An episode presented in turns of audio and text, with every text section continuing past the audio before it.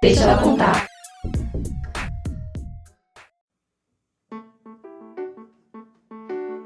Olá, seja bem-vindo a mais um episódio do Deixa ela contar.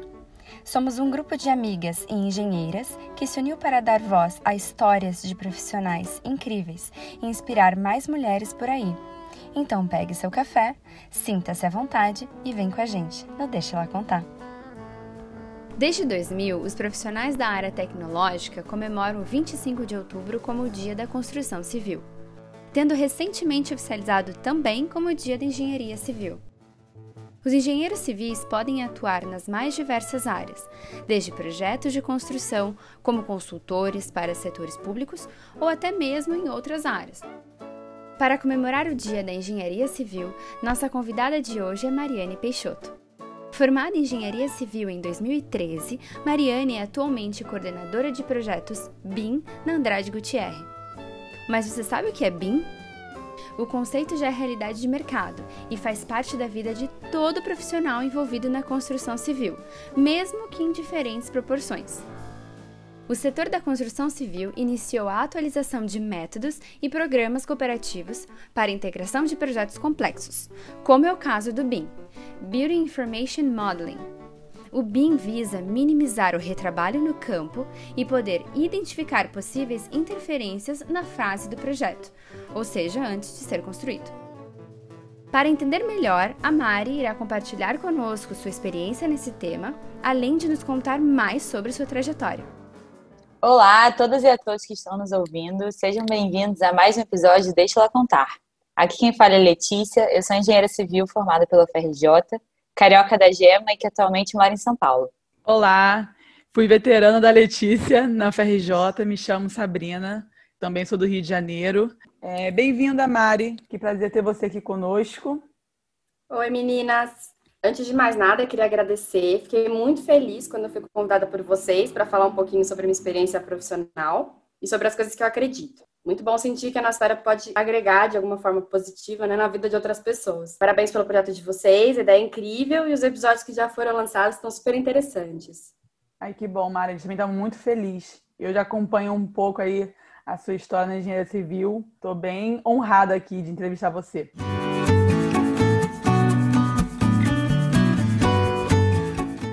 A gente vai começar agora o quadro Deixa Ela Contar. Então, Mari, fala um pouquinho pra gente quem é a Mari, no que você acredita e qual a sua visão de mundo. Bom, a Mari é uma mulher de 31 anos de idade, nascida e criada em São Paulo, apaixonada pelos sobrinhos e afilhado, e que acredita muito que o universo é generoso com quem se movimenta. Então, é uma pessoa que está sempre aberta a aprender, a tentar coisas novas, é, aberta a mudanças, às oportunidades que aparecem. E de vez em quando, quando alguma mudança dá medo, vai com medo mesmo. Boa, Mari. Eu acho que eu também concordo bastante com você é, em relação a isso. E basicamente, os últimos, últimos dois anos eu tenho ido e ido com medo também. Fala para mim um pouco sobre a sua trajetória profissional na engenharia civil, que eu acompanho tá bem certo. de perto. É, bom, sou formada engenharia civil, né, pela Universidade Estadual Paulista e pós-graduada em administração pela FGV. Eu comecei minha carreira profissional na construtora Andrade Gutierrez, onde eu entrei no programa de estagiários de carreira e depois a minha formatura foi efetivada como engenheira de projetos. Eu trabalhei lá durante quatro anos, desenvolvendo projetos e planejamento né, na área de proposta, com foco maior em projetos de energias renováveis. Então, como eu lidava com projetos e planejamento de projetos complexos, especialmente no caso de grandes hidrelétricas, etc., é, onde tem muita interface entre diferentes disciplinas de projeto, é, a gente trabalha com desvio de rio, com alteração de cota do rio ao longo do ano. A gente sentia, tanto eu quanto o restante da equipe, muita necessidade de vincular o projeto que a gente já tinha em 3D com o planejamento que eu fazia. Inicialmente esse link era feito de forma mais rudimentar, né? Era AutoCAD, que gerava uma espécie de cineminha. É, e aí, com o passar do tempo e evolução de softwares de projeto, começamos a usar plataformas que faziam essa integração entre o 3D e o planejamento de uma forma mais fácil e mais profissional, que gerava um resultado bem melhor.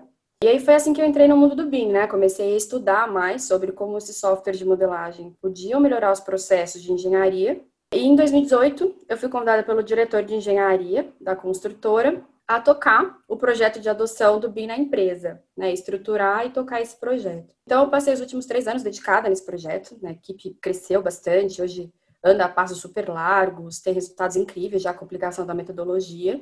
É, mas há aproximadamente dois meses eu decidi aceitar um desafio que me foi oferecido pela Vale, e agora eu estou com a missão de unir os meus conhecimentos de planejamento e de estruturação de processos BIM dentro da área de implantação de projetos logísticos. Então, agora você fez essa transição entre empresas, saiu da G e foi para a Vale. Perfeito, exatamente.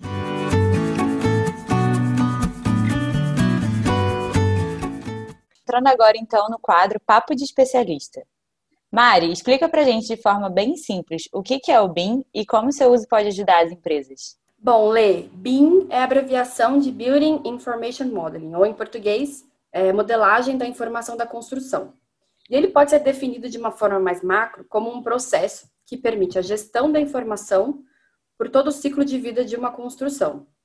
Então, nada mais é que uma metodologia para a gente desenvolver projetos que não mais se baseia em simples linhas que formam desenhos em 2D, né, como a gente fazia até então no CAD, é, mas sim em objetos, maioria tridimensionais, e com informações atreladas a eles. Ou seja, né, dando um exemplo para ficar mais claro, é, uma porta, ela não é mais representada por algumas linhas em XY. Agora, ela é um elemento inteligente que carrega as características que uma porta deve ter, bem como outras informações que sejam importantes para quem vai usar o projeto, como, por exemplo, as dimensões da porta, o material, o nome do fabricante, detalhes dos elementos de conexão com parede, de montagem, etc. E aí, esse detalhe das informações que podem estar atribuídas ao modelo é o que traz para esse tipo de projeto um mundo de possibilidades. E, ao mesmo tempo, torna esse tipo de projeto tão complexo de ser desenvolvido. Ah, você enxerga um, um diferencial do BIM uh, em relação a outros conceitos de modelagem? Como é que você vê essa evolução, assim, na, principalmente nessa parte de projetos, projetos complexos de engenharia? Pois é, eu acho que tem dois pontos principais, né? O primeiro deles é justamente esse horizonte de possibilidades que se abre quando você é capaz de atribuir informações que são úteis para você dentro do seu projeto. Então, isso te permite fazer a gestão, por exemplo, dos materiais da sua obra, né, no que se refere à compra e, e gestão do estoque, validar o planejamento e acompanhar o avanço da obra que você desenhou, é, fazer orçamentação e gestão dos custos da obra, entre outras coisas. E o segundo ponto que eu destacaria está mais relacionado ao conceito que o BIM traz, para os processos de projeto, né? Que é a colaboração, é o grande, é o grande foco do BIM. É, a ideia é justamente que o modelo BIM seja o centro, né, a base das informações do projeto e que ele seja acessível para todos os envolvidos. É, então, dessa forma, são reduzidos os, os, chamados silos de informação, né, silos de comunicação, é, e aí a comunicação permeia de forma mais efetiva e controlada entre todos os stakeholders do projeto. Ah, isso é muito bom. E geralmente comunicação é sempre um grande problema nas empresas, né? Falhas de comunicação, a gente sempre encontra nos destaques de ah, qual você acha que é o principal problema em projetos? Muitas vezes aparece falha de comunicação. E o é que, que você acha que, que pode atrapalhar assim, na adoção do BIM, principalmente quando a comunicação é fundamental entre as áreas e os stakeholders do projeto? Como é que se enxerga essa situação? Olha, Lê, essa é uma boa pergunta, viu? Eu acredito que tem duas barreiras bem complexas, mas não impeditivas, né? A primeira é referente à questão tecnológica, de software, hardware, né? O BIM, apesar de ser algo é, que não é tão recente, ainda tem muitos gaps dentro da engenharia, especialmente quando a gente está falando de infraestrutura, né? Tem muitos gaps tecnológicos mesmo que a gente ainda precisa desenvolver. Mas o segundo ponto que eu colocaria de barreira envolve a parte de mudança da forma de trabalho das pessoas. Essa é a parte mais complexa. Esse é sempre o ponto mais sensível e delicado de se trabalhar. E, sem dúvida, deve envolver muita resiliência, é, utilização de ferramentas adequadas de gestão de mudança, para que esse processo seja o mais orgânico possível, né? gere menos estresse. Algumas pessoas já, já me perguntaram, né? Quantas pessoas foram demitidas nos processos que você participou porque não estavam aderentes e tal? Então, assim, para mim, Se isso acontecer, mostra que eu tive uma falha nesse processo, né? Eu não soube conduzir esse processo de uma maneira orgânica que, que fizesse sentido para as pessoas.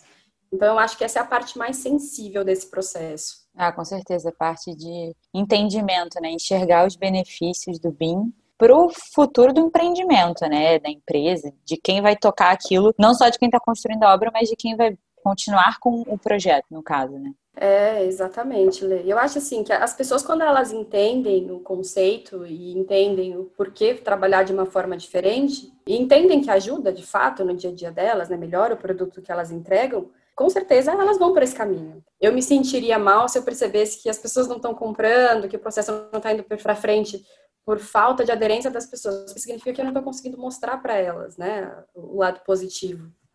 É, Mari, uma pergunta. O BIM, ele participa da, só do planejamento da obra ou continua na parte de execução da obra?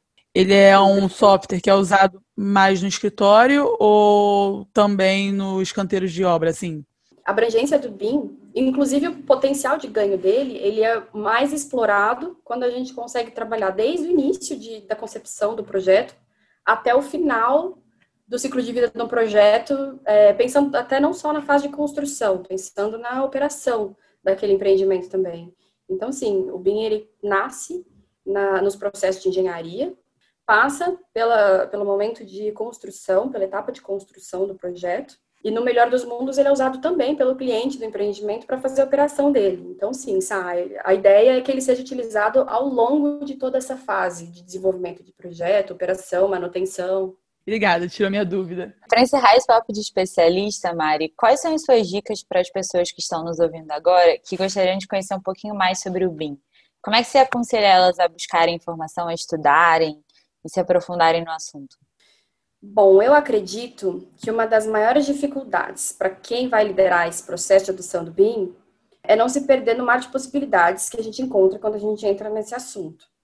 Então, acho que a primeira dica que eu daria é definir quais são as principais necessidades da empresa, por onde começar.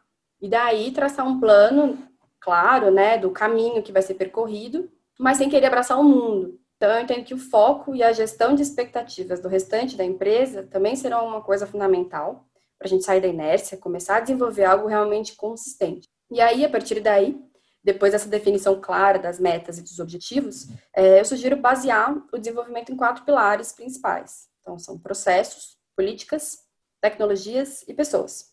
Bom, sugeriria também que não se esqueça BIM se trata de um processo de trabalho e não de um modelo 3D, então foco no processo. E reforço que não subestimem nunca a importância do envolvimento e aceitação das pessoas durante esse processo todo. No fim, de tudo que a gente faz e tudo que a gente desenvolve, por trás são pessoas que só vão performar e garantir o sucesso se elas de fato estiverem acreditando no que elas fazendo, se de fato fizer sentido para elas. Então, nunca subestimem essa parte das pessoas. É, pessoas são sempre o fator, né? Hoje em dia, mais claro que nunca, o diferencial, né? Da empresa. É onde a gente tem que focar todos os nossos esforços.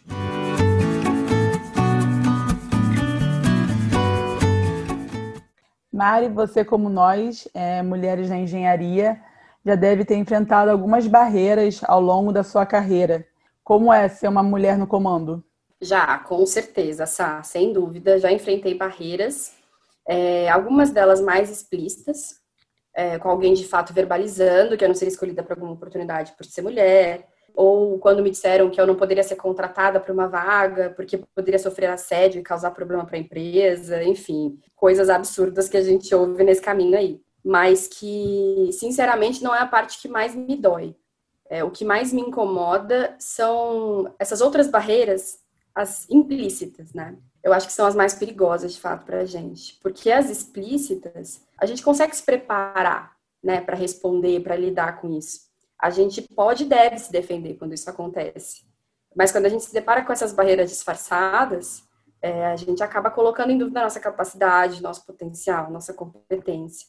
Mais do que as próprias barreiras, a gente saber identificar e lidar com elas é, seja a parte mais difícil e mais importante desse processo, dessa jornada toda de mulheres na engenharia. Nossa, é muito verdade. Como o ambiente né, da construção civil, a gente encontra pessoas de todos os tipos de escolaridade, de vários perfis. A gente encontra, às vezes, muitas pessoas que nos abordam, né? De maneira muito, às vezes, agressiva, né? Como você fala, às vezes, falar abertamente. É realmente difícil, assim, né? É, Eu... com certeza. Mari, é... sabemos que o mundo da construção civil é um ambiente majoritariamente masculino. Você acredita em iniciativas de empresas que impulsionem a presença de mulheres e líderes nessa área de atuação? Olha, Sá, eu acho que essa pergunta complementa bem a resposta que eu dei com relação às barreiras que a gente enfrenta, né? É, porque da mesma forma que eu tenho cases, né, onde eu perdi oportunidades bem legais por ser mulher, eu acho que eu acabei ganhando algumas também. E muito por conta desse movimento que você está tá conversando agora, né, tá trazendo agora. Bom, por exemplo, na empresa que eu trabalho hoje, é, eles têm uma meta interna de dobrar a presença feminina na alta liderança nos próximos 10 anos. E foi nesse movimento que eu fui contratada. É, eu acredito que esse movimento de inclusão de mulheres no mercado de trabalho seja algo natural. Né? A tendência é que a diferença salarial se reduza ao longo do tempo, uma vez que as mulheres também têm buscado mais ativamente uma maior participação no mercado de trabalho, maior qualificação e etc. Mas enxergar que esse processo está sendo impulsionado pelo setor privado mostra que a diversidade, não apenas no âmbito de gênero, mas raça, religião, etc., gera para a empresa uma contrapartida relevante, né? um resultado, inclusive, maior que o aspecto financeiro por si só, de ter uma maior diversidade, de ter uma, pessoas diferentes trabalhando na equipe. É, eu acredito que isso gera um engajamento entre os funcionários, né? fortalece a reputação e a imagem da empresa. É, então, eu acredito que esse seja um movimento é, com uma relação de ganha-ganha, né, muito rica para o mercado, por esses motivos que eu coloquei aqui, é, e para a sociedade de uma forma geral. É, e é muito interessante porque é uma empresa como a sua empresa atual hoje, que é uma empresa de referência, né, em que muitas se espelham, se ela tem uma postura dessa, com certeza outras empresas vão, vão seguir esse bom exemplo. Então, é, vários passozinhos, né? Então ela já deu um grande passo do tamanhão que ela é e provavelmente vai ter gente seguindo também. E quais os conselhos que você dariam para outras meninas que estão seguindo a carreira de engenheira civil? Nossa, que difícil. Tem tanta coisa bacana assim que eu gostaria de compartilhar, de experiências e coisas que eu vi. Mas, bom, pegando o gancho sobre o que eu acabei de comentar, né, com relação às oportunidades que eu ganhei e perdi por ser mulher, é, eu gostaria de expor como a minha reação instantânea para ambos os casos foi semelhante. É, porque quando eu perdi as oportunidades, eu duvidava de mim. Mas quando eu ganhei a oportunidade, também por ser mulher, eu também duvidei. e me senti constrangida por ter conseguido um cargo também por ser mulher. Então, assim, é uma coisa muito maluca, né? É interessante a gente compreender como a gente se sabota e, e parece estar condicionado a duvidar sempre da gente. Dos últimos tempos, da experiência que eu tive, falando especificamente desse assunto de ser mulher no mercado masculino, eu acho que como dica, eu realmente repetiria que a parte mais importante, apesar de ser a mais difícil, desenvolva inteligência emocional para saber identificar, compreender e lidar com essas situações. Especialmente quando quem cria essa dúvida com relação ao merecimento, ou capacidade que a gente tem para assumir alguma responsabilidade, formos nós mesmos, que acontece também, muito. Nossa, isso é muito importante e lembra um trecho de um livro que eu li, é que ele Faça Acontecer, e que ela comenta como a gente, mulher, na sociedade, cresce com muita construção que a gente não consegue, né? Tem vários exemplos da, do mesmo cargo sendo oferecido para um homem e para uma mulher, e a mulher só se sente hábil para seguir com cargo se ela tiver com 100% dos skills perfeitos cargo. E aí fizeram uma pesquisa, não lembro, só falando bobagem, mas era algo assim, que os homens tinham 60% do conhecimento do cargo, mas eles diziam mesmo assim. Não tem esse receio que a gente tem de ser totalmente perfeita, né? Então é muito é. isso mesmo da nossa autossabotagem, porque a gente é totalmente é, completa, né? Para conseguir lidar com esses cargos. Por ser multitarefa e aguentar muita pressão, até um pouquinho, um cadinho melhor, talvez. chamam isso, acho que, de síndrome do impostor, né? Síndrome do impostor, enfim. É, essa coisa da gente sempre duvidar, né? Se a gente está no lugar certo, se a gente tem competência para estar tá ali, se a gente merece chegar onde a gente chegou. Talvez isso seja muito mais é, comum entre as mulheres, né?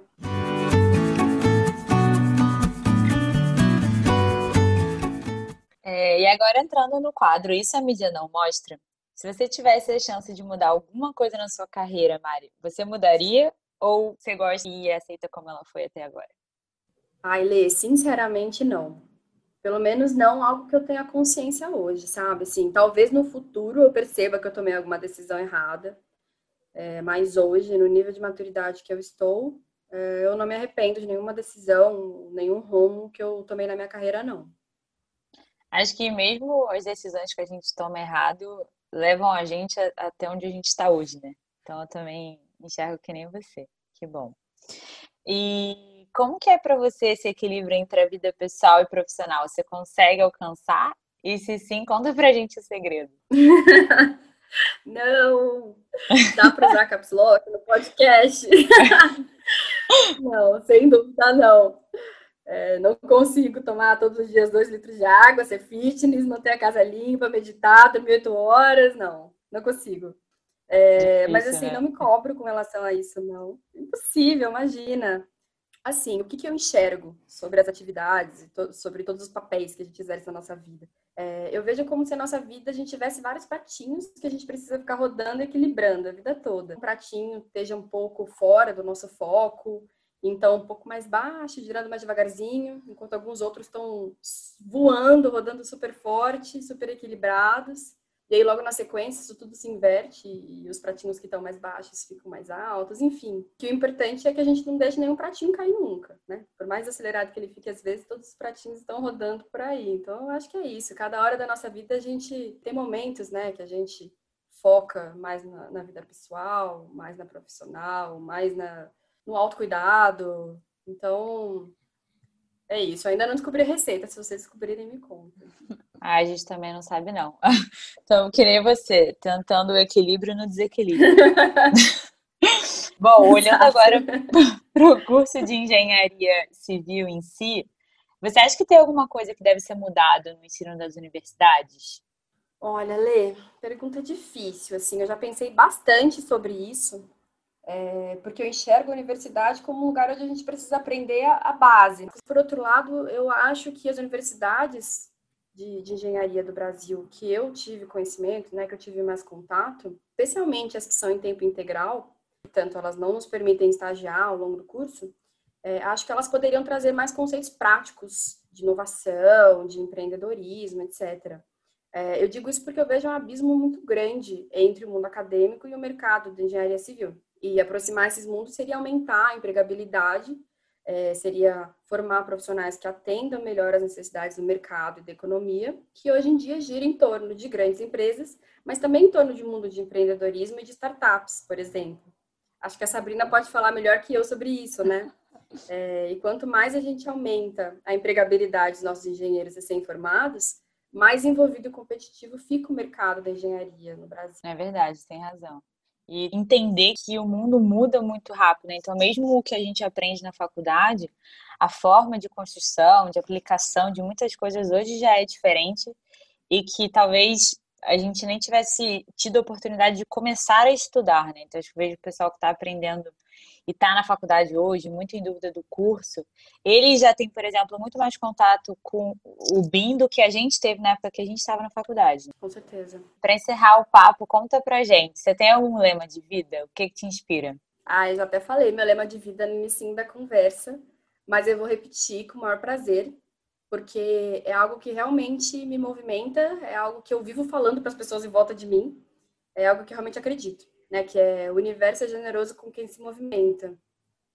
Acho que às vezes a gente se encontra em umas situações que a gente não sabe bem para onde ir, o que, que precisa fazer, é, o que estudar para alcançar algum objetivo, ou mesmo nem sabe qual é o objetivo, né? Fica confuso com relação a isso em alguns momentos.